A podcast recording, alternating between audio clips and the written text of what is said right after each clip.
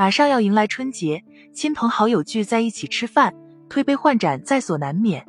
而如果您或您的家人朋友恰好正在吃药，那就要注意了，吃药和喝酒一点都不配哦。尤其是正在服用下面这些药，您可千万别喝酒。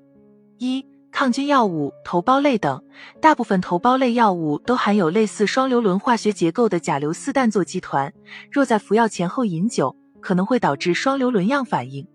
双硫仑样反应是指某些药物由于具有与双硫仑相似的化学结构，用药后若饮酒，有可能出现面部潮红、结膜充血、视物模糊、头颈部血管剧烈搏动或搏动性头痛。头晕、恶心、呕吐、呼吸困难、惊厥，甚至死亡等。一旦出现双硫仑样反应，应及时停药和停用含酒精类制品，轻者可自行缓解，较重者需送医院吸氧及对症治疗。特别提醒，在饮酒后三天内不宜应用头孢类药物，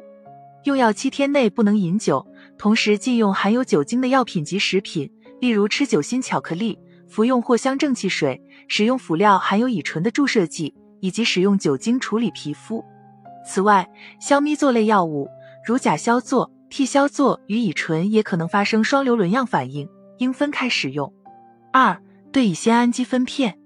对乙酰氨基酚是大多数感冒药中用来退烧的成分，也是用于缓解轻至中度疼痛，如关节痛、偏头痛等的常用药。研究表明，饮酒有增加对乙酰氨基酚肝毒性的可能。三、降压药，过量饮酒具有扩张血管、引起交感神经兴奋、抑制血管运动中枢、减弱心肌收缩力的作用。如果饮酒前后服用降血压药，将使小血管更为扩张，血压骤降，容易出现低血压或晕厥。四、阿司匹林，阿司匹林能抑制酒精代谢过程中酶乙醇脱氢酶的活性。减慢酒精代谢，从而更易发生酒精中毒。同时，饮酒可增加胃黏膜及肝脏损伤的风险，增加阿司匹林引起的上消化道出血的风险。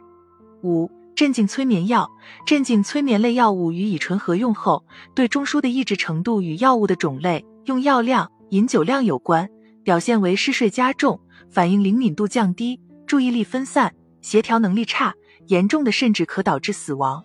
六。抗癫痫药，乙醇可影响某些抗癫痫药物的代谢，从而影响疗效。另外，饮酒本身也可能造成癫痫发作。七、降糖药，注射胰岛素或口服降糖药期间，空腹饮酒的话，容易出现低血糖反应。值得注意的是，这种低血糖症状与醉酒的反应相似，表现为心慌、出汗、疲乏无力，甚至烦躁、意识混乱、多语。因此，即使出现严重而持久的低血糖，患者往往以为是醉酒，可能导致最终发生低血糖性休克。如果不及时治疗，可能会导致脑组织不可逆的损害，甚至引起死亡。